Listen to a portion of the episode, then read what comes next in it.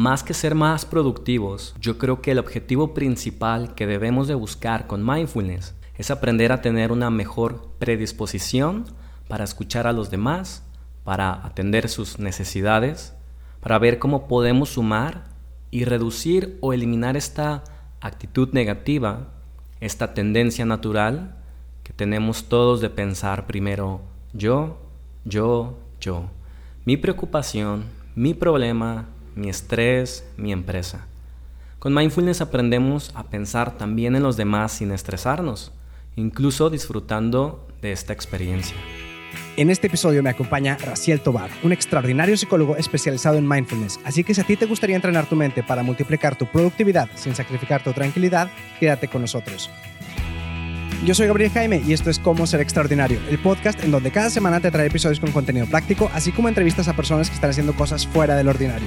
En este espacio encontrarás las herramientas y la motivación para salir de tu zona de confort y que logres alcanzar cualquier meta que te propongas. Aquí nos enfocamos en hacer, en volver las ideas realidad, en pasar del sillón a la acción, en cómo ser extraordinario. Como pudieron escuchar, esta vez me tocó a mí ser el entrevistado. En este episodio, Gabriel Jaime me invitó a hablar sobre mindfulness en su podcast Cómo ser extraordinario. Este episodio lo grabamos en el mes de enero. Decidí publicarlo hasta ahora también en mi podcast justamente porque hace poco tiempo lancé una plataforma para aprender mindfulness en línea y hacer comunidad con otros practicantes. El proyecto se llama Mindful Academy y su objetivo principal es que mindfulness sea accesible para todos. Si te interesa aprender mindfulness, puedes empezar hoy mismo con alguno de mis cursos gratuitos entrando a mindfulacademy.com.mx. Los cursos están compuestos por módulos, videos y ejercicios grabados que puedes cursar a tu propio ritmo y desde tu casa. En la descripción del episodio te dejo el link. Si no conoces sobre el tema, no te preocupes, en este episodio te explico detalladamente de qué trata mindfulness. Y si ya conoces sobre el tema, estoy seguro que también aprenderás cosas nuevas.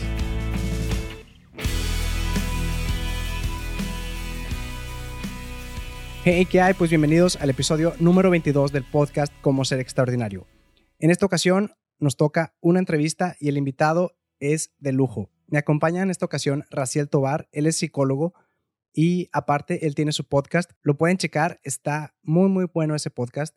Habla de marketing, habla de psicología, de educación y el día de hoy nos va a hablar sobre mindfulness. Así que si tú no sabes qué es o quieres saber más al respecto, quédate con nosotros. Raciel, bienvenido al podcast. Para los que no te conocen, ¿por qué no nos platicas un poquito de quién eres, qué haces? Vale, pues muchas gracias por la, por la invitación, Gabriel. Eh, de formación, pues soy psicólogo, tengo mi licenciatura y mi maestría en, psicología de la salud. Me especialicé en, el tema de mindfulness, hice un par de certificaciones en Ciudad de México, en, España, en, Madrid, Valencia. Entonces, como psicólogo me enfoqué en, la investigación, eh, enseñanza y capacitación en el tema de de mindfulness. Pero eh, además, como tú, pues me encanta el crear contenidos, compartir. Tengo mi, mi, propio podcast en donde eh, hablo desde psicología hasta temas de, de, marketing, de creación de contenidos. Y pues trato de alguna forma unir, unir todo esto que, que estoy haciendo. Es un poquito de todo. Sí, y mira, muchas veces me preguntan en, en el networking, cuando conozco amigos, oye, pues, ¿qué está haciendo un psicólogo en el tema de marketing? O, o al revés, si te dedicas al, a proyectos digitales, ¿por qué estudiaste psicología? Y la verdad que para mí es, es bastante claro, pero al principio las personas no lo ven. Todo el tema de compartir contenidos, marketing, hacer páginas web, tiene un componente psicológico presente. Es que todo va de la mano. Es como el diseño gráfico, está en todas partes. A donde voltees hay diseño. Sí, claro, pero por ejemplo, un buen diseñador gráfico tiene que pensar en cuál va a ser la experiencia psicológica de quien va a leer eso. Y, y digo, no se asuste quien esté escuchando, no es que tenga que ser psicólogo y, y pensar, ay, que si un trastorno, que si tiene ansiedad, no va por ahí la cosa, simplemente es, oye, el mensaje que yo como diseñador gráfico estoy transmitiendo atiende la necesidad de quien lo va a leer. Entonces, muchas veces ni pensamos, o, quien se dedica al diseño o experiencia del usuario se, le pasa eso. Si, si tienes una percepción psicológica de cuál va a ser el mensaje, pues va a ser mucho más efectivo. Entonces, para mí es súper coherente hacer estas dos cosas. Sí, pues buscar la manera de que el mensaje sea lo más claro posible para el, receptor. Claro, y también pues ponerte siempre en el, en el lugar de, del cliente o el consumidor final para quien va a llegar el mensaje. O sea, también el aspecto psicológico. Se, eh, está conectando con sus valores, con sus creencias, eh, la forma en la que va a recibir, llámese producto, información, servicio, va a ser una experiencia agradable para él desde el punto de vista psicológico. Entonces, pues yo lo uno de una forma súper padre, por lo menos para mí es, es, padre. Sí, sí, sí, pues es que al final de cuentas todo se va complementando, va de la mano. Oye, bueno, pues la cosa es que el día de hoy me gustaría enfocarnos un poquito más a lo que es el mindfulness, que es en lo que tú te has especializado. No sé si pudieras contarnos un poquito de qué es eso o qué es el mindfulness, qué no es, con qué se come. ¿Es lo mismo que la meditación o que pudieras aclarar un poquito para la audiencia? Vale, pues son, son varias preguntas en uno. Voy a intentarlo explicarlo si mejor. empezamos con qué es. Lo mejor que pueda. Sí, ¿qué es? Eh, y bueno, antes una aclaración que voy a desarrollar eh, a lo largo de, este espacio que, que me estás ofreciendo. Está mindfulness por la parte, digamos, meditación como tal, que esto nace en una, en una tradición religiosa o espiritual, y mindfulness, como se usa hoy más en día, desde la medicina, la psicología, la formación científica. Yo voy a enfocarme en la parte científica o, la que he visto como, como psicólogo, que, es, que es mindfulness. ¿no? Las dos son muy beneficiosas, pero son para diferentes contextos. Entonces, eh, en la medicina, ¿qué es mindfulness? Me tengo que ir un poquito de, historia. Por ahí del 78-79, el doctor John Kabat-Zinn, que es el personaje mm, actualmente más destacado en cuanto al, mindfulness en medicina, en psicología, pues diseña un, protocolo para pacientes, personas que tenían enfermedades crónicas como cáncer, fibromialgia, eh, dolores intensos, entre muchas otras, y que la medicina tradicional no les estaba dando suficiente, un tratamiento suficientemente efectivo. Entonces, esta, este personaje, el doctor John Kabat-Zinn, él, en, viajes que había realizado y sus propias experiencias con la, con la meditación, él observa que él para, para sí mismo le traía muchísimo beneficio, no solo en su desarrollo espiritual, sino para salud, en el tema del bienestar. Entonces él dice, ¿cómo puedo traer esto a Occidente? Y implementarlo de una forma científica, dejando a un lado la parte espiritual con el propósito de beneficiar a, pacientes. Diseña este protocolo, primero lo prueban, eh, hacen métodos, eh, pues ciertas metodologías científicas que se llaman ensayos clínicos, comparar grupo A con grupo B, y al final pues resulta que es, es efectivo, o sea, pacientes con cáncer y muchas otras enfermedades crónicas les ayudaba a, reducir sus, tanto sus síntomas y, lo complementaban en su tratamiento, eh, pues practicando la meditación tipo mindfulness. Entonces ese, es el, antecedente, ya eso fue hace 40 años, y de 40 años para acá pues ya existen unas entre 4.000, 5.000 investigaciones al respecto que, que avalan que efectivamente funciona. Entonces ahora voy a explicar qué es mindfulness, bueno, qué es lo que se estaba haciendo ¿no? en estos programas desde el punto de vista de la medicina. De acuerdo con este doctor, el, doctor John Kabat-Zinn, él define mindfulness como la capacidad de poder traer la mente, bueno, más precisamente él usa la palabra la atención, al momento presente, sin juzgar nuestros propios experiencias y pensamientos. O sea, simplemente observar lo que nos está sucediendo, pensamientos, sensaciones, tal y como es, y aprender a estar ahí. O sea, es estar presente en el presente, por así decirlo. Como pues, que más consciente de, lo que está pasando. Es, es estar presente. Es que generalmente no estamos en el momento presente, sino que estamos atiborrados de preocupaciones del futuro, cosas que todavía no ocurren, preocupación desde voy a llegar tarde al trabajo, me voy a enfermar, no voy a tener dinero para pagar, eh, cómo no voy a lograr mis metas, o, o estamos divagando en el pasado con yo antes, no sé, era más alegre o tenía más energía o no me enfermaba tanto o cuando tenía una pareja con la que yo quise mucho. Entonces, normalmente la mente no está en el momento presente. Sí, pues, por ejemplo, dices, estás con la pareja comiendo, pero estás pensando en los pendientes del ratito, de mañana, lo que sea, ¿no? Claro. Eh, y así pasa, estás con un cliente y estás pensando a lo mejor en que ya quieres ver a tu familia y luego estás con tu familia y estás pensando en que, tienes, que un pendiente a un cliente y que le tienes que facturar. Entonces no tenemos control sobre dónde enfocar nuestra atención, sino que simplemente somos, por decirlo de un modo, víctimas de lo que nuestra mente, como si fuera un niño chiquito... De esos caprichos. Sí, o sea, ve, ve a un estímulo, ay, ay, ay, eh, un pendiente, eh, ay, em, no sé, un evento, un compromiso, y se va cuando estás realizando otra actividad. Entonces, no quiero decir que muchas personas exageran este punto de mindfulness y lo malinterpretan y dicen, ah, no, entonces la felicidad está vivir en el presente nada más. Eh, claro que no, esto es, esto es un extremo, pero lo que sí se ha comprobado, si es válido decir, es estar excesivamente fuera del momento presente te va a traer malestar a nivel físico y mental. Físico, por ejemplo, te produce estrés, se elevan tus niveles de cortisol, eso te hace que te enfermes más y te da más energía en el corto plazo, pero en el mediano y largo plazo Sales tu, tu cuerpo está agotado.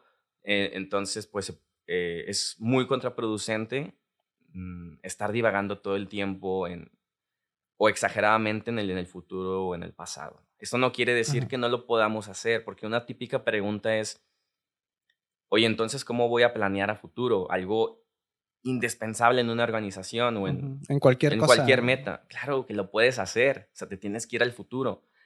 La diferencia es poderte ir y regresar a conciencia. Por ejemplo, de quizás tú por la mañana te levantas y dices, hoy voy a hacer tal y tal actividad. Te estás yendo hacia futuro, pero conscientemente tú estás decidiendo, de modo que tú puedes organizarte mejor y decir, creo que sería mejor, por ejemplo, esta entrevista, a lo mejor veo racial a las 2 y luego a las 5 veo eh, este pendiente. Pero una forma es hacerlo de forma consciente y otra es que te levantes y seas bombardeado por, ay, no, eh, tenía la entrevista, pero no la preparé, pero también tengo que hablar con mi jefe. Entonces, si te haces bolas tú solo. ¿Se entiende la diferencia? Claro que podemos ir al futuro y al pasado mentalmente, pero que nosotros lo decidamos. Sí, ahí es donde entra también lo de la planificación. No es lo mismo que, oye, tengo que planear mi mes, mi año, mi semana. A que tú estés pensando totalmente que, oye, es que tengo este pendiente ahorita y al ratito tengo el otro y, y, luego estás dentro de ese pendiente y estás pensando en el que sigue en lugar de enfocarte en ese que estás haciendo en el momento. Sí, totalmente. Entonces, sí, pues la verdad sí es algo muy importante, pero, pues, por ejemplo, ¿qué otro beneficio le puedes ver aparte del, de que te ayuda a concentrarte en el momento? ¿Qué beneficios tiene el mindfulness? Bueno, pues son, son bastantes, vamos a, mencionar algunos, tanto fisiológicos como, como mentalmente. Eh, desde el punto de vista de la medicina y la psicología, lo que sucede mientras, mientras practicamos mindfulness, que hago el paréntesis para decir, bueno, ¿cómo se practica mindfulness? El ejercicio más básico es, te sientas y durante cinco minutos o tres minutos elegimos un foco de atención como puede ser la respiración, porque es un objeto neutro. ¿Qué quiere decir? Es un objeto que generalmente no nos va a producir ni aversión ni aferramiento a... porque nos acompaña todo el tiempo la... Es algo natural. Sí, ahí está, ¿no? que siempre va a estar ahí, lo, lo tomes en cuenta o no. Exacto, ¿no? O sea, ¿a qué me refiero? Hay personas que preguntan, oye, ¿por qué en lugar de la respiración no me enfoco en en la playa, estar relajándome. Bueno, porque no es algo neutro. Quizás a la. No todos los días vas a estar ahí. No, y no todos les va a gustar. alguien le puede evocar un mal recuerdo, alguien le puede decir, no, no me gusta la arena, no me gusta el sol. Entonces, en lugar de elegir estos escenarios ficticios de relajaciones, no, o sea, no necesitas necesariamente un escenario, es elige tu respiración. No, no, no tienes que estar imaginándote con que estás en un lugar paradisiaco, ¿sí? Entonces, por eso queremos algo neutro, ¿no? Sí, pues vas a decir, a mí me relaja la lluvia y cuando no llueve todo estresado, ¿no? Exactamente. Eh, ándale, tienes un punto muy importante. Eh, no elegimos algo que cuando luego no lo tengamos nos va a estresar. También me dicen mucho, ¿por, ¿por qué no practicamos con música, mindfulness? Porque mindfulness no se hace con música. Lo podrías después hacer por tu cuenta, tal vez, pero no es la instrucción en, en medicina. Porque ¿qué va a pasar si siempre que tienes música, oye muy bien tu ejercicio y cuando no hay música o cuando hay alguien haciendo ruido o un perro ladrando al lado en tu casa, te vas a enojar. Porque te, haces dependiente de sí, esa, entonces justamente también es, no queremos hacernos dependiente de nada de lo cual no vamos a tener el control, es decir, que no vamos a tener presente, que sí vamos a tener siempre presente mientras estemos vivos, pues la respiración. Entonces, por eso y otras razones tiene muchísimos beneficios elegir la respiración como, como el foco de atención, además de que también la respiración pues regula pues prácticamente todos nuestros sistemas eh, fisiológicos. Entonces, ¿cómo se practica? Em, elegimos un punto como la respiración y durante cinco minutos intentamos observar este proceso sin intentar cambiarlo, que quiere decir que no, no tenemos que inhalar muy profundamente o muy rápido o muy despacio. O sea, observa tu proceso de respiración tal y como es. Natural. Natural. Y esto es lo que para mí fue revolucionario hace unos, no sé, siete, ocho años que, que descubrí que por primera vez alguien me explicó que era mindfulness. Y me decía esta persona, vas a empezar a enfocarte en la respiración y naturalmente a los 5 segundos, 15 segundos, tu mente va a empezar a divagar. Ah, bueno, porque dices ahorita 5 o 3 minutos, suena bien fácil, pero ya te pones a hacerlo y te, te, pierdes. Sí, la verdad es bastante difícil porque a los segundos empiezas a pensar en otra cosa, desde, oye, ¿lo estoy haciendo bien? O, ay, me duele la espalda, o cómo era la postura, o estos pensamientos típicos que todos, todos tenemos de, ay, yo siempre pienso mucho, esto no es para mí, y todos pensamos mucho, pero como nos creemos muy importantes, pensamos que... Pensamos que pensamos más que los demás. Sí, que nada más me pasa a mí. Sí, y todos, todos pensamos bastante, ¿no? Entonces, lo que para mí, te decía, fue revolucionario según mi experiencia fue, me dice esta persona, cuando te distraigas, simplemente regresa al objeto de atención que elegiste, que era la respiración, que puede ser en la, en la nariz o, o, en el abdomen. Y yo le decía, ¿y luego? Pues ahí, te quedas. ahí te quedas. Otra vez, te vuelves a distraer, te vas con un pensamiento, oye, por alguna razón que no puedes explicarte, aparece una imagen cuando tú eras niño y estabas jugando y te peleaste con, con Paquito. Olvídate del pensamiento, y regresa a la respiración. Y este proceso lo tenemos que hacer, pueden ser 100 veces, pueden ser 20 veces. Al final es la práctica, ¿no? Sí, el número de veces que ocurra durante este proceso. Entonces, esto me clarificó muchas cosas o ideas erróneas que tenía y muchas personas respecto a la meditación o la práctica de mindfulness que esa entrada no tiene nada que ver con poner la mente en blanco. De hecho, es, es, imposible. de hecho, te iba a preguntar porque ya es que la meditación a veces mencionan mucho que pon tu mente en blanco. Por ejemplo, digo, yo no he tomado clase de yoga, pero por lo poco que he escuchado, que te dicen tienes que poner tu mente en blanco y relajarte, todo eso. Y el mindfulness no se trata de relajarse. Exacto. Ándale, tienes otro punto importante. Ni es de poner la mente en blanco, ni de relajarse. Relajarse va a ser un efecto, una consecuencia de esta práctica que estamos Como algo secundario. realizando. Exacto pero no es el ejercicio en sí y tampoco es poner la mente en blanco porque pues la función de la mente, que la mente es cognición, es todo el tiempo estar creando objetos cognitivos, o sea, imágenes mentales, ideas. Entonces no le puedes pedir a la mente que... O sea, siempre tienes que tener que, sea una cosa abierta. Que vaya contra su, su, naturaleza. Pedirle a alguien que ponga, ponga la mente en blanco es como si te dijera, oye, con tus ojos abiertos, pon tu visión en negro. No veas nada. No veas, pero con los ojos abiertos es como, ¿cómo, cómo hago eso? Ajá. ¿No? O sea, incluso si cerramos los ojos, pues se, está filtrando. De hecho, está padre el ejemplo porque tú puedes tener los ojos abiertos y dices, me voy a enfocar aquí en los lentes que estoy viendo aquí en la mesa. Y te estás enfocando, no estás poniendo atención a todo, pero estás enfocado en una cosa. Exactamente, ¿no? Lo mismo, si tocas algo, yo no te puedo pedir, toca algo, pero no lo sientas. O sea, en el caso de, de, de la percepción mental o la cognición, pues siempre va a haber algo presente. Eh, que desde el punto de vista de, la teoría de mindfulness en, medicina, una de las causas del, estrés, la ansiedad, es no es el que haya ideas mentales presentes, sino que son demasiadas y no las estamos eligiendo. Entonces, uno de los beneficios, que era parte de tu pregunta con mindfulness, es cuando empezamos a practicar esto cinco minutos, diez minutos todos los días, estamos entrenando a nuestra capacidad cognitiva a elegir un objeto de nuestro eh, marco de, atención. O sea, quizás en ese momento había estrés, había pendientes, había preocupación, sensación de cansancio, incomodidad, eh, el día a día de cualquier persona en la ciudad. Entonces te, acostumbras a decir, bueno, sí es cierto, me siento quizás incómodo, incómodo cansado, pero puedo, puedo elegir cómo, eh, qué, es lo que en este momento está ocurriendo en, mi mente. Entonces, esto se traduce que en tu día a día, en una junta de trabajo, conversando con tu familia, con tus hijos, cuando empiezan a surgir todos estos pensamientos que son una distracción, tú aprendes a regresar tu atención a lo que importa. Vamos a poner un ejemplo. Una, quizás vas a tener una reunión de trabajo importante con, con, tu jefe o el equipo de trabajo y estás muy nervioso porque tienes que presentar resultados muy importantes o la gente tiene expectativas altas de ti.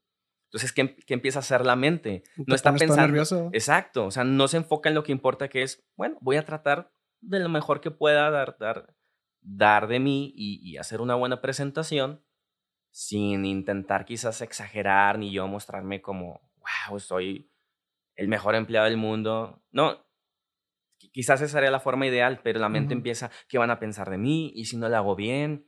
Y, exagera, ¿no? ¿Y qué tal si lo hago tan mal que, que me corren o, o, me cambian de puesto o, o imaginamos mil cosas que no... no disfrutas el momento. Exactamente. me ha pasado, por ejemplo, a mí que canto y toco y de repente, en lugar de estar pensando, bueno, en lugar de ah. disfrutar el momento, te, te digo, estás pensando, tengo que estar afinado, a qué nota sigue y cómo iba y todo eso, ¿no? Bueno, tienes un, un buen ejemplo. No, no estás enfocado en tu actividad. Y eso, evidentemente, tiene una consecuencia negativa tanto en ti fisiológicamente porque empiezas a generar estrés, como comentaba, fisiológicamente el estrés estrés es detonado en parte por, por el cortisol, una, una, una hormona que se segrega o se genera en las, en las suprarrenales. Y el cortisol, la función es como estar activo, listo para, digamos, atacar. Porque, por ejemplo, si tú ves a alguien que crees que te va a saltar en la calle, en ese momento te pones nervioso, generas cortisol, pero en ese caso la función fisiológica es correcta. Es que es un medio de defensa del Exacto, cuerpo. pero en ese, en ese caso es correcto porque quizás tú estabas somnoliento. Sí, sí, te despierta. la adrenalina y todo y corres o lo que sea. Exacto, entonces te generó o te preparó tu cuerpo listo para, para la acción. Pero en el caso, regresando a lo que tú dices, oye, si estás cantando, si estás ensayando o si estamos con esto que te comentaba, la, la presentación con tu equipo de trabajo, no necesitas estresarte ni preparar tu cuerpo para atacar, Ajá. ni para huir, solo que nuestra percepción es que las cosas es, como si nos estuvieran atacando, ¿no? Porque nos enfocamos tanto en nosotros que pensamos que, que, es súper importante quedar bien y eso nos estresa. Entonces nuestra mente empieza a divagar en todos los escenarios, entre comillas, digamos, catastróficos que pueden suceder. Entonces, de forma muy concreta, primer beneficio, aprendes a regresar tu mente en lo que tú eliges enfocarte. Si vas a ensayar, pues que estés en el ensayo. Si vas a hacer una presentación, que estés en la presentación. O más importante, si eliges estar un fin de semana con tu familia, que estés ahí conversando con tu familia, no que estés familia pensando en el trabajo. Disfrutando el momento, como decíamos. Sí, disfrutando. Sí, porque ahorita lo que mencionabas del estrés, el estrés pudiera ser a lo mejor como, por ejemplo, tú puedes correr a lo mejor una hora, dos horas, te avientas un maratón si tú quieres, pero no es lo mismo a que corras un ratito a que estés todo el día corriendo, todos los días, al final de cuentas tu cuerpo te va a demandar, ¿verdad? Todo ese, pues ese cansancio, que es el estrés que te mantiene. Sí, es una, creo que es una buena analogía. Estresado el estrés.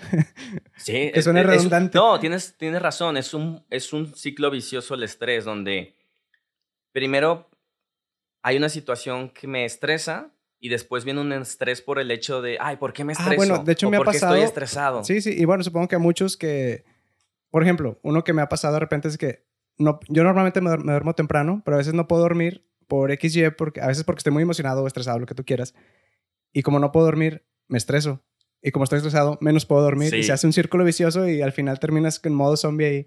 Sí, y, también me ha, me ha, pasado porque aunque tengo el compromiso de, de, practicar esto todos los días, a fin de cuentas, si soy instructor y si imparto charlas de esto, tengo que practicarlo, pero me he fijado, el, si dejo de practicar un día, dos días, pues regresan los malos hábitos de la mente, de estar distraído. Sí, exacto. O sea, es algo que tienes que hacer después un estilo de vida todo, todo, todos los días, o por lo menos intentarlo todos los días. Como decías, bueno, todos los días, pero por lo menos tres minutos diarios, que sería una ayuda bastante buena, ¿no? Y por lo menos, es un poco como, mira, mindfulness es muy parecido a ir al gimnasio.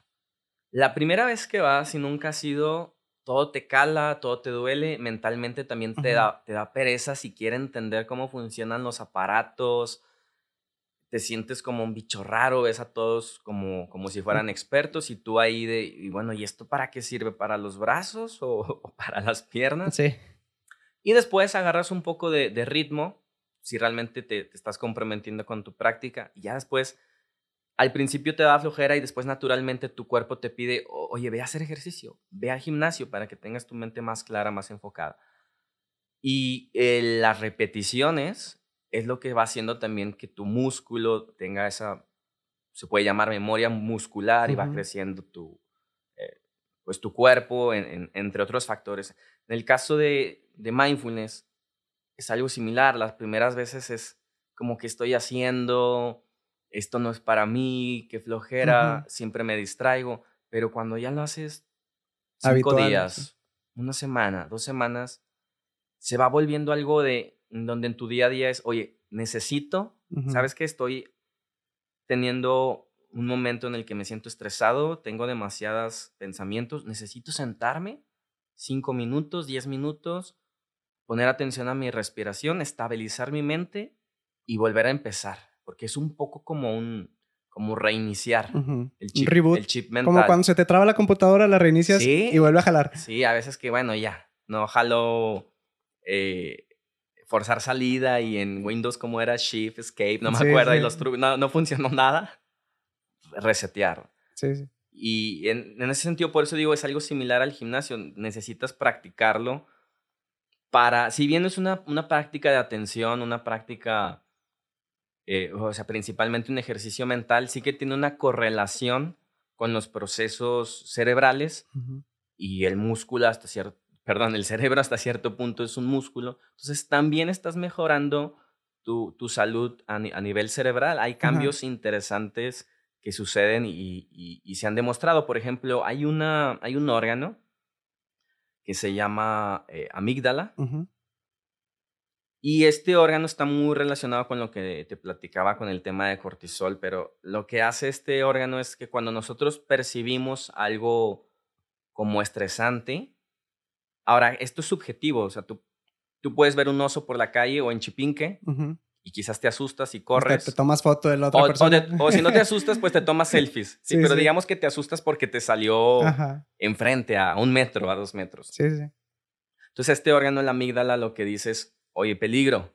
Y empieza a mandar señales a tu sistema límbico y a tu cerebro y, y a segregar el cortisol y, reacciona, ¿no? De, esta forma automática. En, en, mindfulness le dicen piloto automático. Pero esta reacción también se da prácticamente al mismo nivel cuando tenemos una preocupación como una deuda, como alguien me habló feo y, yo me ofendí. Entonces realmente ahí no hay una situación de peligro propiamente, pero a nivel cerebral, como nosotros lo consideramos algo de peligro, de peligro en el sentido en que está atacando nuestra identidad, nuestro nuestro yo, eh, nuestras creencias, el que alguien, por ejemplo, nos ofenda, se activa el mismo mecanismo. Entonces estamos también un poco como permitiendo que este órgano que es la amígdala, entre muchos otros procesos, estoy resumiendo algo muy complejo que pasa a nivel cerebral, pues estamos, cualquier será lo contrario a entrenar, mal, mal educando, a que siempre se asuste, a que siempre se activen las señales de, de defensa, de alerta, a siempre activar el sistema límbico, que es el sistema encargado principalmente pues de la regulación dejas, dejas que haga lo que quiera en lugar de controlarte. Sí, entonces tu, tu, cerebro pues también es, es un, pues ya ni es tu cerebro, es como un piloto automático que tienes ahí instalado. Entonces otro de los, un beneficio fisiológico que se ha visto con la práctica de mindfulness es que reducimos esta respuesta exagerada de la amígdala. Incluso se ha visto que en practicantes de, porque el programa más estándar de mindfulness es un programa de ocho semanas que se llama Programa de Reducción de Estrés basado en Mindfulness o MBCR en inglés. Entonces, practicantes después de ocho semanas intensivas, practicando 40, 45 minutos al día, se ha logrado ver una reducción. ¿Continuos o durante el día? Continuos. Ah, o sea, me siento ahorita y 45 minutos. Sí, es un programa intensivo. Eh, es, el estándar, pero no es la única forma de hacerlo. Y después de estas ocho semanas, estamos hablando que quizás a la semana fueron tres horas de práctica, ya lo multiplícalo por dos meses, pues ya son como, no recuerdo, 20 horas de práctica más o menos. Bastantitas.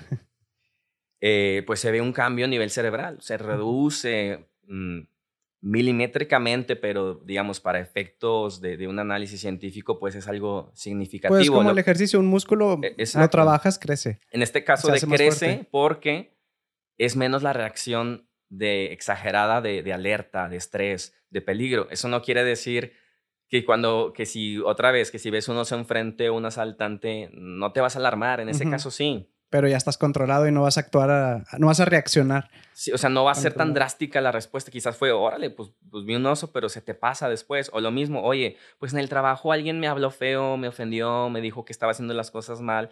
Ya no te clavas tanto y es, bueno, quizás tiene algo de razón, déjame reflexionar a ver qué puedo mejorar. O estás en un edificio, se está quemando y en lugar de que bajes corriendo como loco, bajas con calma como debe ser, por ejemplo.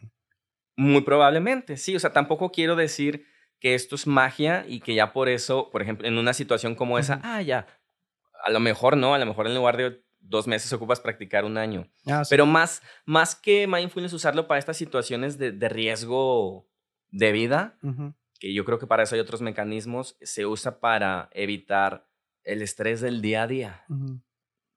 El trabajo, la familia, lo que hemos, hemos platicado. Entonces ese sería otro beneficio a nivel fisiológico. Eh, a nivel, pues, por ejemplo, de, bienestar, eh, es que todo va un poco de la mano con el tema del cortisol. A medida en que disminuyes tu producción desbalanceada del cortisol, empiezas a enfermarte menos.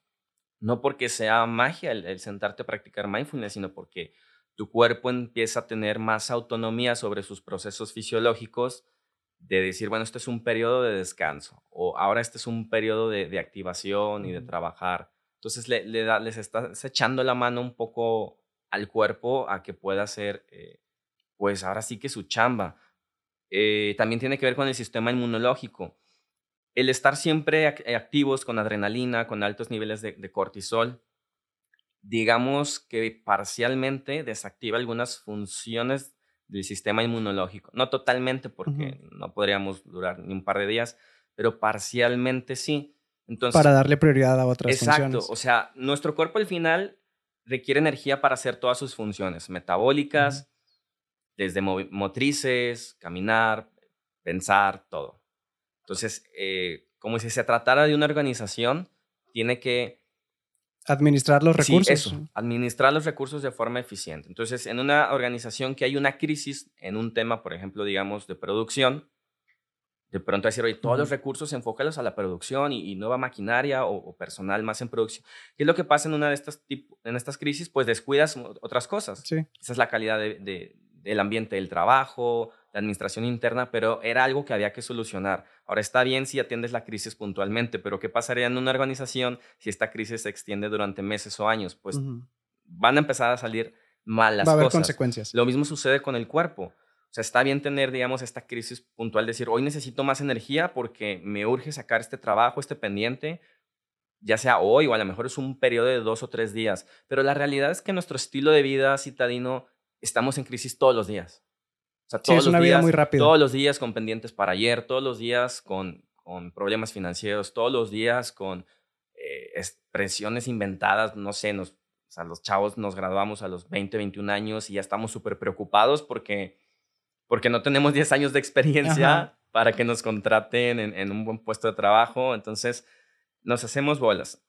Regresando al tema del sistema inmunológico, entonces, eh, estamos desactivando con, nuestra, con nuestro estrés eh, sus funciones y nos enfermamos más. Entonces, de ahí, esto es una forma en la que, y no es nuevo, ya tiene décadas que se ha demostrado cómo el estrés, cómo las preocupaciones nos pueden provocar el hacernos más susceptibles de enfermedad. Muchas personas me sorprende que no hagan todavía esta asociación.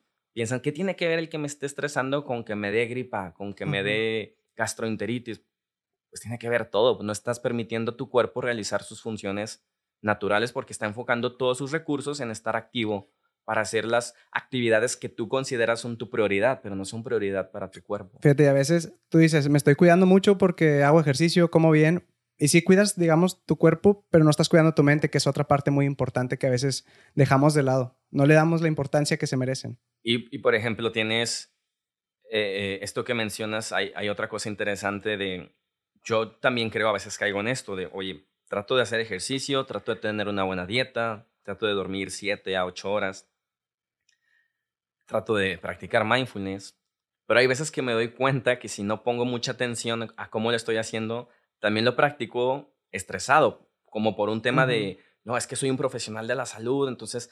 Lo haces más eh, por eh, compromiso, eh, digamos. oye, pues tengo que estar en forma, tengo que... Digo, no, realmente no lo hago por eso, me, me gusta tener un estilo de vida saludable, pero tengo que ser sincero que hay veces que sí siento un poco como, si no, si llevan dos o tres días que no voy al gimnasio, como el, oye, ¿qué onda, Racil? No, mañana aunque no tengas tiempo, tienes que buscar media hora para hacer ejercicio. Y ahí es donde yo tengo también que aprender a decir, a ver, pues si no puedes esta semana, porque ahorita tienes responsabilidad con tus clientes, con personas que tienes que atender, está bien, se vale, haz, este break de una semana y no te sientes comprometido a, tengo que ser. Sí, es que hay que encontrar también el equilibrio entre la disciplina, pero ser flexible también. Sí, entonces veo a muchas personas que se tensan con, es que no fui las dos horas al gimnasio, es que eh, no, no, estoy teniendo mi dieta estricta, o sea, hay que evitar los extremos. En la mayoría caemos en el extremo de, pues nos vale, estos pensamientos muy, muy tontos, muy mediocres de algo me voy a morir. Entonces, pues disfruto, tengo una vida hedonista sin sentido. Y que, que, es muy fácil caer en esto, pero a veces hay que tener cuidado, no caer en el extremo de me estoy mega hipercuidando, o sea, hay también que tener flexibilidad. ¿no? es, un tema interesante. Algo que te quería preguntar es, ¿para quién es el mindfulness? ¿Quién puede hacerlo? ¿O quién puede sacarle provecho? Yo diría que sin excepción, todos a partir de los cuatro, cinco años. a partir de que eres consciente. A partir de que puedes dirigir tu, tu, atención conscientemente. El, el único, único caso o casos que se considera contraproducentes y hay que tener cuidado en, el aspecto clínico, en, el ambiente de psicología, es, no se recomienda para alguien que está en medio de una crisis vital. ¿Qué quiere decir eso? Justo estás teniendo un proceso de duelo porque falleció tu pareja, tu mamá, tu papá, alguien importante para ti.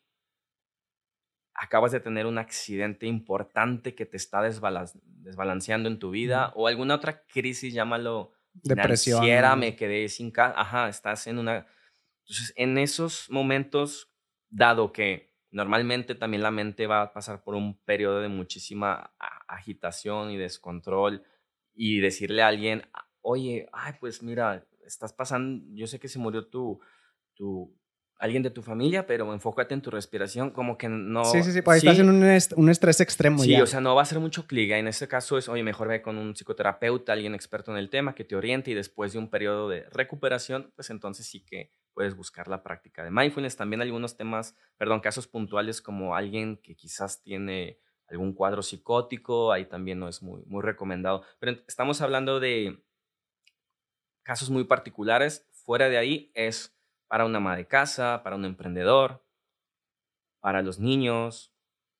Y con los niños sirve bastante, yo creo, y les puede beneficiar en la escuela porque a lo mejor que se siente con los papás, eh, oye, vamos a dedicarle cinco minutos antes de que te vayas a la escuela a hacer un poco de mindfulness. Sí, mira, déjame te platico algo al respecto. En el Reino Unido es eh, uno de los países en los que más van,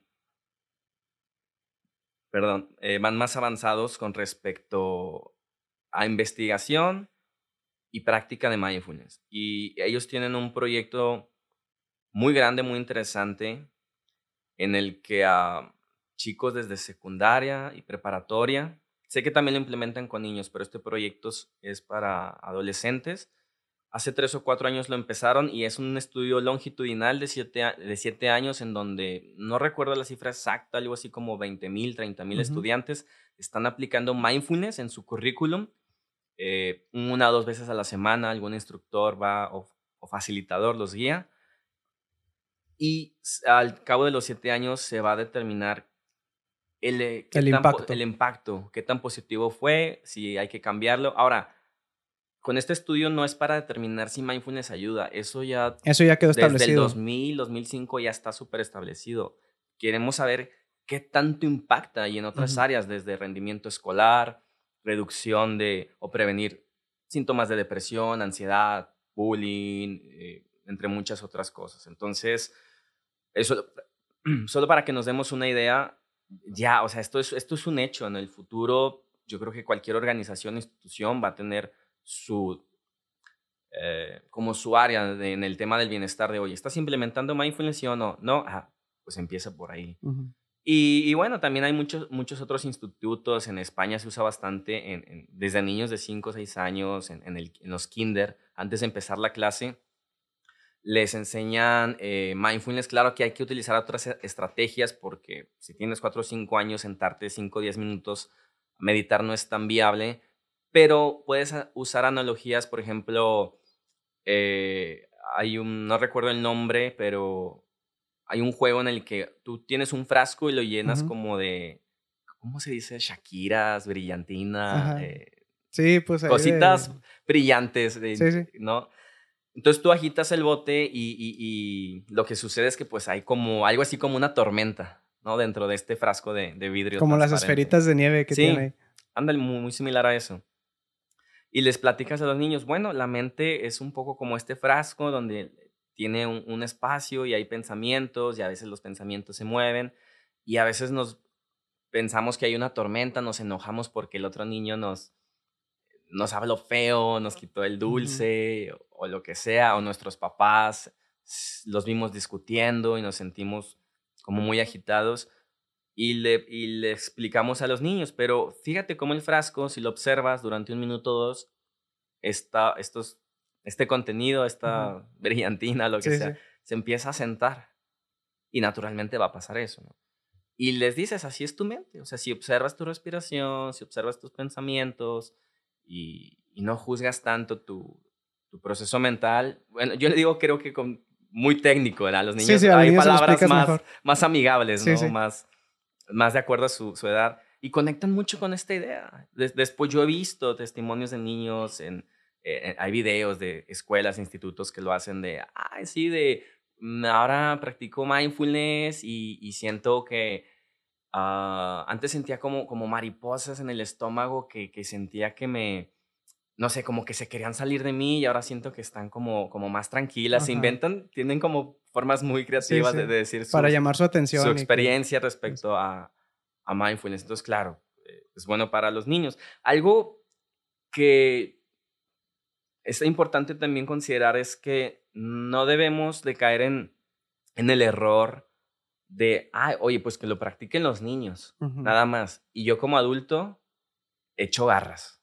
Sí, sí, claro. Sí, o sea, a veces los papás es, ay, yo quisiera que mi hijo... No, a ver, practica tú primero. O si eres un maestro, maestra, practica tú primero. No puedes enseñar algo algo que tú no has experimentado. Claro. O sea, muchas personas sienten como esta fascinación o atracción con los beneficios de mindfulness, pero lo ven como para los demás. Es una visión totalmente errada porque piensan, ah, es que como los demás están muy estresados, me hacen el día difícil. O como los niños eh, están muy agitados, entonces si ellos practicaran, pues yo estuviera súper relajado, mal, tacha, o sea, mal enfoque. Empieza por ti.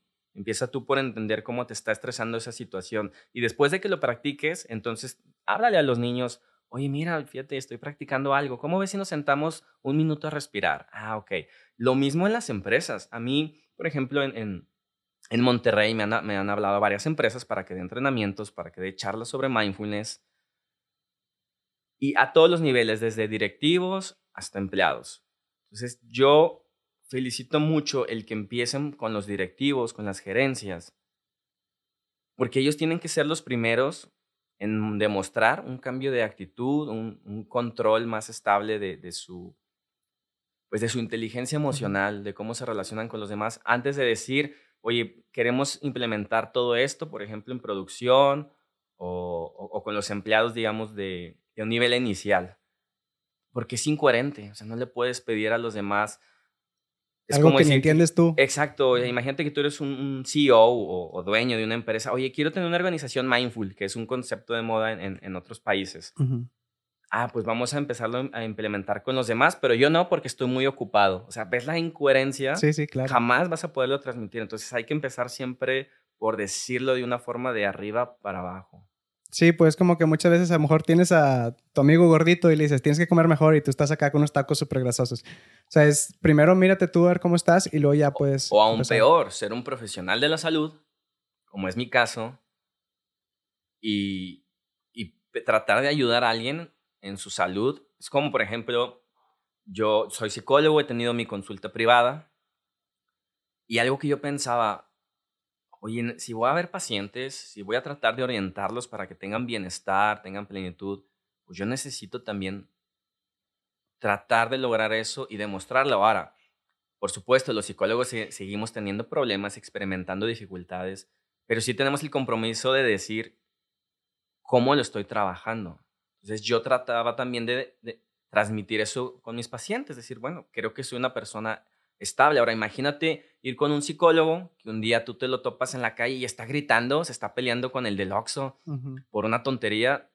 O sea, cuidado, o sea, no, no vayas con, con un psicólogo que no tiene ni siquiera control sobre su mente. O lo mismo con un nutriólogo, nutriólogo. O sea, con un ciego guiando a otro ciego. exactamente. o sea, un ciego no puede guiar a otro ciego. Una mano enferma no puede curarse a sí misma. O sea, tienes que usar una mano sana para curar la mano enferma, ¿no? Y, pasa con el tema también de, y disculpen si sueno muy, eh, como un poco agresivo, pero no puede ser nutriólogo o nutrióloga con una obesidad mórbida. Entiendo perfectamente una cosa es decir, ah, ok, un poquito de sobrepeso, eh, y no estoy hablando de la complexión, no tienes que ser una Barbie para ser nutrióloga, no va por ahí el comentario. Pero no puedes tener obesidad mórbida por un tema de que tú tienes malos hábitos alimenticios y tú tener pacientes y orientarlos para que estén en un peso. ¿sí? De entrada no genera confianza. Exactamente. Ahora, yo entiendo, habrá casos en donde, oye, claro, algún nutriólogo puede tener algún problema metabólico, algún tema con la tiroides, totalmente justificado. Oye, pues se oye muy bien hasta ahorita todo lo del mindfulness, sus beneficios, pero si alguien quiere empezar ahorita, ¿qué necesita? ¿Cómo puede empezar? Una es tomando un curso, sería la, lo ideal. Es que hay varios formatos, o sea, está el clásico que es el presencial, luego está el, en línea, pero en vivo, ¿sí? en tiempo real. Si tampoco tienes el tiempo o el, o el recurso para, para iniciar ninguno de estos cursos, pues puedes empezar eh, pues practicando con audios, con meditaciones guiadas, pero aquí hay un tema eh, importante, que es buscar o encontrar a alguien que esté certificado en el tema de mindfulness. Podría ser un profesional de la salud o no, eso ya es un plus, pero sí que tenga certificaciones por organismos internacionales o, organismos eh, avalados en el tema de mindfulness. Pareciera ser hoy en día, pues, lamentablemente, o sea, por un lado está muy bien que se está eh, empezando a implementar más. Hasta cierto punto parece una moda, pero más que se trate de una moda, es, algo, es un compromiso que hay que hacer. Entonces hay personas que se aprovechan de esto y piensan que porque un día practicaron un ejercicio, ya lo, ya lo puedes enseñar. O porque, eh, no sé, a lo mejor tomaste un curso de yoga y dices, ay, como que el yoga tiene que ver con eso. Y empiezas a enseñar sesiones de mindfulness supuestas.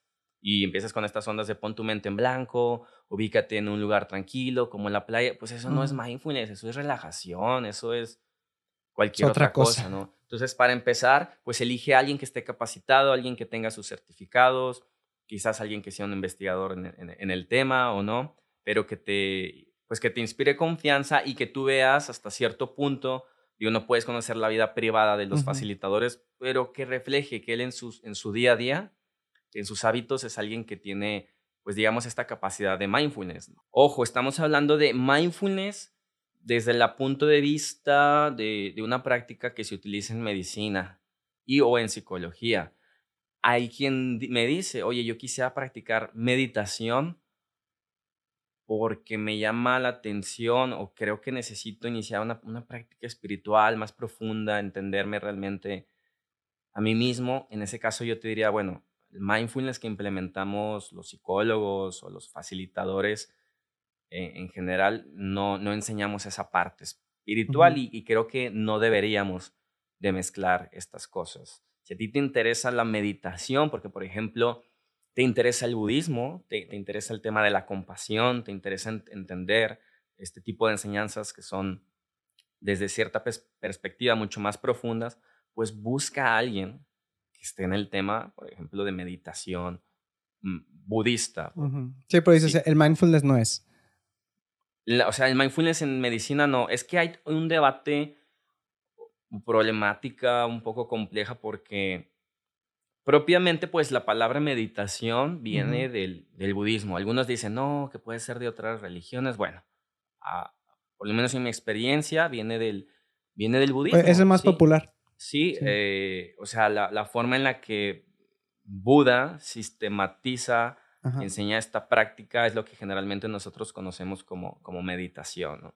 Sí. Que, la, que una de, hay muchas diferencias entre practicar meditación con un enfoque espiritual y meramente, eh, entre comillas, yo te digo porque entre comillas, meditación, por ejemplo, en un curso de, de reducción de estrés.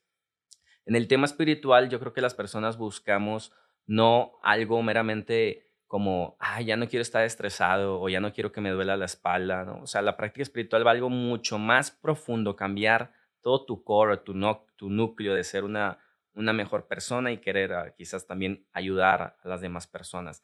Mindfulness en, en medicina no es tan ambicioso y no digo que esté mal, sino nos limitamos a lo que la información científica nos da, en el sentido de, eh, en medicina mindfulness es, ok, esto tiene una, una, utilidad fisiológica, tiene un beneficio que te va a ayudar en tu bienestar, a reducir tu estrés, a sentirte mejor, pero hasta ahí. Lo cual para muchas personas con eso es suficiente y está muy bien. Entiendo perfectamente que alguien que tenga alguna enfermedad crónica, dolores o un dolor excesivo dice, oye, yo nada más quiero sentirme mejor no estoy buscando una práctica espiritual, entiendo perfectamente, pues practica, practica mindfulness. Pero es, diferente a quien lo está buscando como un tema de crecimiento. Sí, pues, son diferentes objetivos. Son diferentes objetivos. Entonces, en relación a tu pregunta, ¿por dónde empezar? Pues yo también te diría, primero define qué, qué estás buscando. ¿Estás buscando tu, tu desarrollo del ser, una plenitud total? Pues quizás estás buscando una práctica espiritual. Si lo que tú dices, no, quiero ser más eficiente en mi día a día, quiero estar más enfocado simplemente, quiero ser más productivo, quiero emprender y, y, no sentirme abrumado, pero hasta ahí, bueno, practica este, este mindfulness moderno. Oye, lo bueno, pues vamos a decir que ya está empezando la persona, además de las distracciones que comentábamos al principio, ¿qué otro obstáculo, qué otros dos obstáculos pudieras comentarnos para que la gente esté consciente de a qué se va a enfrentar? O sea, ¿cuáles son los obstáculos que surgen cuando inicia la práctica? Uy, pues un montón. De hecho, dentro de los programas de, de mindfulness, a, veces dedicamos una sesión entera, entera a ello. Uno de ellos es esta idea de no puedo o, o somos como muy intensos con nosotros de, o sea, si algo no me sale, es, ah, pues esto no es para mí.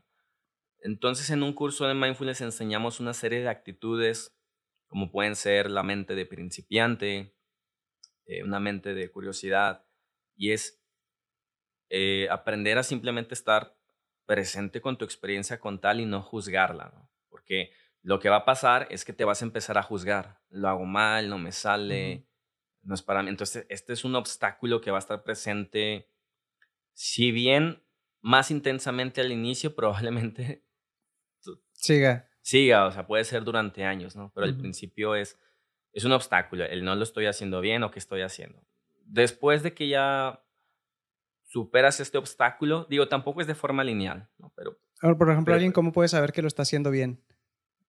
Un tipo así rápido, no sé. Sí, bueno, diría que si te estás dando cuenta que te estás distrayendo y estás regresando a la respiración o al momento presente. O sea, hacerlo bien no quiere decir, ah, otra vez, como tú decías, es que mindfulness, no, el objetivo principal no es relajarse. Entonces hay personas que dicen, es que no me relajé.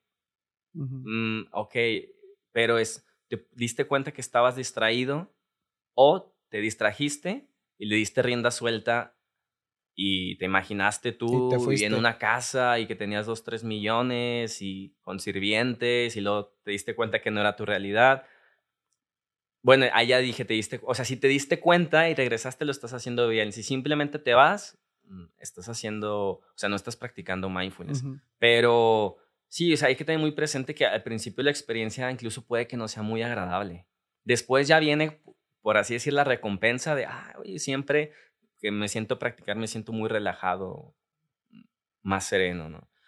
Pero sí, es, aprender a regresar la mente. otros obstáculos típicos son pues, tener sueño, falta de energía, y esto es normal, o sea, también me dicen, oye, ¿cuándo lo practico, Raciel? ¿En, la mañana o en la noche? Pues cuando tengas más, mm, digamos, más energía mental o un poquito más de, lucidez. Si tú te sientes más lúcido cuando te despiertas y con el tiempo, pues practicas cinco minutos cuando despiertes. Si, si eres como yo, más nocturno y a las 12 de la noche o incluso a la una antes de dormir, todavía te sientes con más energía, pues hazlo a esa hora. Eh, no importa, pero eh, mindfulness, pues... Lo importante es hacerlo. Sí, si te quedaste dormido, pues no practicaste mindfulness. Y si te quedaste meramente en tus historias mentales, pues tampoco. Ahora van a surgir, pero aprender regresar. La cosa es volver, como Volver, volver. Si algo se pudiesen llevar de esta charla, porque he mencionado mucha información, a mí me gustaría que se quedaran con que mindfulness es regresar, sea, volver a lo que estás haciendo, volver al pensamiento, o, intención que elegiste. Sí, en el caso de la práctica informal, porque hay dos tipos de prácticas, formal e informal. Formal es cuando ya te sientas y dedicas un tiempo establecido. Si haces eso, pues regresa a la respiración. Pero también hay prácticas informales en el, en el que dices, yo voy a intentar estar con una actitud, por ejemplo, mindfulness hoy durante mi trabajo. Por ejemplo, voy a tratar de no desesperarme o no enojarme cada vez que las cosas no salgan como yo quiera o cuando me empiecen a exigir más. Entonces, aquí, ¿cuál es el objeto? Bueno, el mantenerte en calma, el no estar enojado. Pero si a, los 5, 10 minutos que llegaste al trabajo ya te enojaste porque lo primero que te diste cuenta es que no se hizo lo que habías pedido, bueno, pues no practicaste mindfulness, ¿no? Eh, entonces, bueno, regresando con los, con los obstáculos, pues esos son unos, o sea, el, pensar que no lo haces bien, el sueño, eh, la falta de energía y en general también las dudas, o sea, las dudas y pues por ahí, pues cómo lo resuelves, pues pregúntale a alguien que tenga experiencia. Por eso es importante también lo del curso que mencionabas. Sí, es, creo que es muy, Para muy que difícil no empieces de cero. solo. Sí, o sea, solo me refiero a, te sientas tú hoy y sin ningún audio o sin haber hablado con algún facilitador, o, mm, probablemente vas a inventar algo que no es mindfulness. Entonces empieza con alguien, alguien que te guíe. Oye, bueno, por ejemplo, además de los errores de que a lo mejor te, te quedas dormido, que divagas y ya no regresaste, ¿qué otro error, por ejemplo, pudiera cometer la gente? más que un error, déjame te, te platico desde mi punto de vista también cuál es la lo que buscamos obtener con mindfulness. Que como comentaba, sí nos ayuda a reducir el estrés, a enfocar nuestra mente, a ser más productivos. Pero más que el ser más productivos, yo creo que el objetivo principal que deberíamos de buscar con mindfulness es aprender a tener una mejor predisposición para con los demás, para escucharlos, para atender sus necesidades, para ver cómo podemos sumar y reducir o eliminar esta actitud, esta tendencia natural que tenemos todos de yo, yo, yo. Mi preocupación, mi problema, mi estrés, mi empresa. ¿Y por qué digo yo que debería ser el objetivo principal? Porque, pues si lo observamos desde un punto de vista más profundo, más amplio, pues la causa del estrés no viene tanto del hecho de que tengamos o que vivamos en un modo de vida acelerado, con, con muchos compromisos, sino que nos obsesionamos con, o sea, yo quiero, este pensamiento que dice yo, o sea, yo quiero ser la estrella, yo quiero ser el que destaca, yo quiero ser el CEO, yo quiero ser el emprendedor, yo quiero ser la ama de casa envidiable. Yo, si le damos la vuelta a, este pensamiento tóxico, que yo, por ejemplo, no creo, creo que es una tontería decir que existen las personas tóxicas, pero lo que sí existe desde el punto de vista individual, desde uno es decir, si vale decir, yo tengo un pensamiento tóxico, tengo un pensamiento nocivo, que me hace creer que allá afuera hay personas tóxicas que me están impidiendo crecer y es error. Tacha, chavos. Eso es lo que nos está generando estrés. Entonces, mindfulness nos ayuda también un poco como a entender que no somos el centro del universo, no somos el centro del mundo, pero como mencionábamos a lo largo del podcast, o sea, una, a un ciego no puede guiar a otro ciego. Entonces, si yo estoy súper estresado, ansioso, deprimido, pues mi capacidad para ayudar a los demás, para ser alguien eficiente en mi trabajo, aportar, está limitada increíblemente. Pero si yo aprendo a calmar mi mente, si aprendo a enfocarme, a respirar, a no reaccionar en piloto automático, a no generar aversión, sentirme deprimido por, porque las cosas salen mal. Entonces yo entiendo que esto es, es natural en, en, en, en, la vida.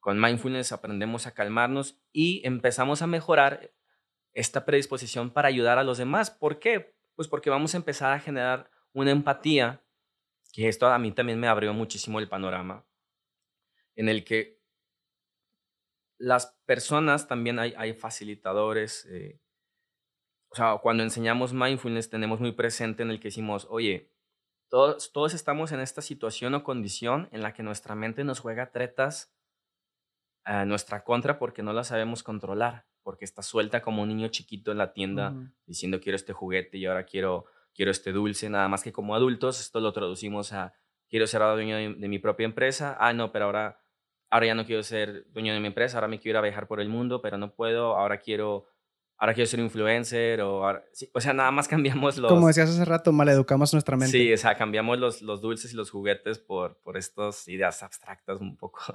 extrañas que pensamos que nos van a ser importantes.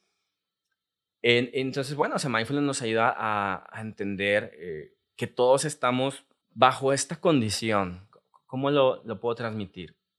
Cuando descubres que mindfulness te ayuda a calmar tu mente y que no hay otros otros métodos que en general conozcamos en el día a día que sirvan para calmar la mente. Entonces yo creo que se vuelve un compromiso, así como el médico tiene el compromiso de, de ayudar a los demás, de hacer investigación, de nosotros decir, bueno, pues tengo yo que por lo menos tratar de corresponder a los demás con, con, una actitud de, de, paciencia, de calma, de, de incluso tratar de enseñarlo. Digo, si tú practicas y no eres un instructor, pues entiendo que no vas a hacer un curso, pero en la medida de lo posible en tu actitud, en tu actitud sí lo puedes hacer, en el, chavo, ¿saben qué? A ver, ¿para qué nos estresamos? ¿Para qué? O, si escuchas a alguien que está criticando a otra persona, oye, pues esto no está aportando nada, a ver, vamos a ver cuál es la situación, ¿no? Entonces, para mí, ese es realmente el objetivo de mindfulness, ¿sí? Aprender a tener una mejor predisposición para ayudar a los demás en calma y hacer también su vida algo más hacerle su vida más, más fácil, que tenga una mejor calidad de vida, en contraposición a este pensamiento extremo en el que dicen, porque te vas a topar con gente que dice, ah, no, es que mindfulness es para estar en el momento presente, pero, o sea, sí, pero eso es, sí, no. eso, es nada más para que empieces a practicar, para que tengas control de tu mente, para que quieres vivir en el momento presente tú solo y allá afuera la gente con problemas y, ¿no? O sea, sí, ahora el mindfulness no es nada más los cinco minutos que te sentaste. exacto. ya lo hiciste los cinco minutos, ahora durante el día sigue con ese estado. Sí, es, es, un modo de vida que se debe traducir en tus acciones, en tu trabajo, en tus relaciones y en tu forma de pensar. Pero tienes que empezar practicando. Ahora sí, 100% que practicando, no... Mindfulness no es una filosofía, podemos hablar sobre ello, sí, podemos filosofar sobre ello, probablemente, también, podemos hablar desde perspectivas científicas, estudios, ensayos clínicos, pero la idea no es hablar tanto sobre ello, sino practicar, sentarte y practicar. Por ejemplo, ahorita hablando de practicar, pues tú me has dicho ahorita, me decías que a veces por el trabajo, por lo que tú quieras, proyectos que tienes bastantes, pues no haces ejercicio. Entonces, por ejemplo, en el caso del mindfulness, ¿cómo te mantienes motivado para, a lo mejor hoy no tuviste tiempo y mañana tampoco, pero ¿cómo te mantienes con esa motivación para hacerlo diario? Bastante sencillo. Cuando vuelvo a experimentar un estrés intenso, cuando experimento ansiedad, pensamientos descontrolados, esa es mi, no es mi principal, pero es una motivación que me dice, Raciel, nada más, no hay, algo más que tú puedas practicar, más que sentarte a contemplar y observar, entender tu mente que te va a poder traer esa, esa calma que estás buscando. Entonces, para mí, o sea, yo uso la, digamos, las experiencias que pueden ser desagradables o aversivas como un recordatorio de que tengo que practicar mindfulness, que, que, es lo único que me va a traer esa serenidad, porque no hay, la verdad, no hay otra cosa que me la va a traer. O sea, todos tenemos distracciones. Hay gente que dice, bueno, tuve una semana muy pesada, voy a hacer un maratón de Netflix, pero pues no te trae paz, simplemente tu mente se distrajo con, con, otra cosa. Ah, bueno, te preguntaba también por eso, porque a veces, a lo mejor esta semana estuvo muy tranquila y ya por eso ya perdí el hábito. Como decías de que... Uf, no hombre, ese es el, peor enemigo. Y mejor me fui a Netflix toda la semana porque estuvo tranquilo. Ese es el peor enemigo, que, que pensamos que porque nos está yendo bien, porque estamos teniendo buenas relaciones, porque es un efecto de practicar mindfulness, em, te empieza a ir mejor, te empiezas a sentir mejor, que se vuelve súper fácil decir, ah, pues, pues ¿para qué practico? O sea, me siento bien. Es como la persona que está sana, entre comillas. Sí. estoy bien, no, pues no me voy a checar con el doctor, no voy con el oculista, no voy con a el dejar caer con la comida. Ah, bueno, con los dentistas pasa mucho. Como no me duele nada, no voy a checarme con el dentista, ¿no? Y luego después ya estás con las caries ahí que tienen que sacar la muela, lo que sea. Exactamente. Entonces, ¿por qué luego vas con el dentista? Porque ya no aguantabas el dolor de muela. Y, y pasa algo. Hay que evitar llegar a esta situación, pero para mí es algo similar. Hay un punto en donde digo sí, o sea, ya no, no soporto la carga de trabajo, o mis pensamientos están hechos una maraña y digo, me tengo que sentar a practicar. Eh, y aquí hago una aclaración. La verdad es que eh, yo mindfulness, yo lo, o sea, por un lado les comentaba que está la práctica, práctica espiritual y mindfulness desde la medicina y la psicología. Como soy psicólogo, como soy investigador, de hecho hice hice una tesis sobre mindfulness, me fui un par de, meses a España y colaboré con el doctor eh, Javier García Campayo, que es un exponente de este tema. Eh, como psicólogo, pues tenía esta, este interés, este compromiso por entender mindfulness de forma científica y, difundirlo ah, en la medida de lo posible. Pero mi interés inicial con la práctica de mindfulness o la meditación más propiamente dicha siempre ha sido para mí por un interés como por una práctica espiritual. O sea, realmente el buscar transformar mi ser a, pues a desarrollar su potencial, ¿no? Yo creo que el potencial de todos es lograr ser alguien que tiene una estabilidad mental con la capacidad de poder ayudar a, las demás personas que te rodean. Y esto es algo que yo creo que solo lo, lo puedo alcanzar mediante una práctica espiritual. Entonces, para mí, digamos que mi principal foco en mi día a día es enfocarme en mi práctica espiritual, pero, o sea, con la meditación, pero también lo complemento, complemento con mindfulness por esta otra parte de como profesional de salud, pues saber y entender cómo, cómo funciona y, enseñarlo. Muchísimas gracias por acompañarnos y un gusto verte otra vez. Al contrario, pues muchas gracias a, a ti, Gabriel. Está bastante interesante lo que estás haciendo y que estás aportando a la comunidad. Me, me gusta mucho y pues, ojalá podamos volver a reunir. Claro que sí. Aquí te vemos otro día para entrevistarte a lo mejor con algo más de psicología. Ya quedó. Y eso es todo por hoy. Si el episodio te gustó, no olvides dejarme tu manita arriba y si puedes compártelo a quien tú creas que le puede servir. Suscríbete si no lo has hecho para que no te pierdas de nada y hasta la próxima. Chao. Antes de terminar, te invito a que revises también el podcast de Gabriel Jaime, Cómo ser extraordinario.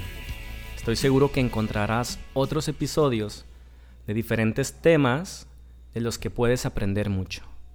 Por último, si te interesa seguir aprendiendo sobre mindfulness, te invito nuevamente a que entres a mi plataforma mindfulacademy.com.mx y te registres al curso de introducción a mindfulness. Es un curso gratuito que puedes cursar a tu propio ritmo y desde casa. Y si gustas ser un miembro activo de la comunidad de Mindful Academy, puedes unirte a nuestro grupo de WhatsApp y Facebook. En el sitio web puedes encontrar los links y más información.